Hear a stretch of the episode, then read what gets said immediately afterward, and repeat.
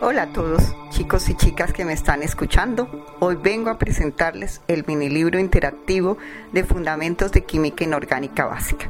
Es un libro que ha sido desarrollado como un complemento en clase para repasar algunos de los conceptos que estamos aprendiendo.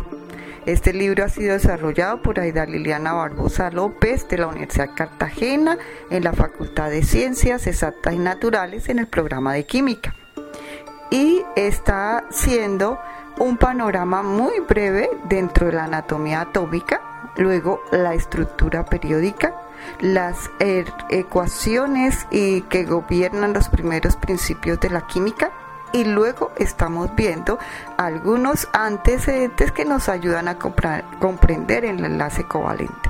El enlace covalente desde sus, desde sus teorías, y luego la aplicación de sus teorías a los compuestos de química de coordinación. Finalmente, eh, veremos muy brevemente algunos mm, acerca de lo que es la química descriptiva. Entonces les invito a que hagamos un recorrido muy breve por la química inorgánica fundamental y que nosotros con ustedes a través de estos audios y de estas imágenes vamos a dejar plasmado brevemente la importancia de la química como la ciencia central de la vida.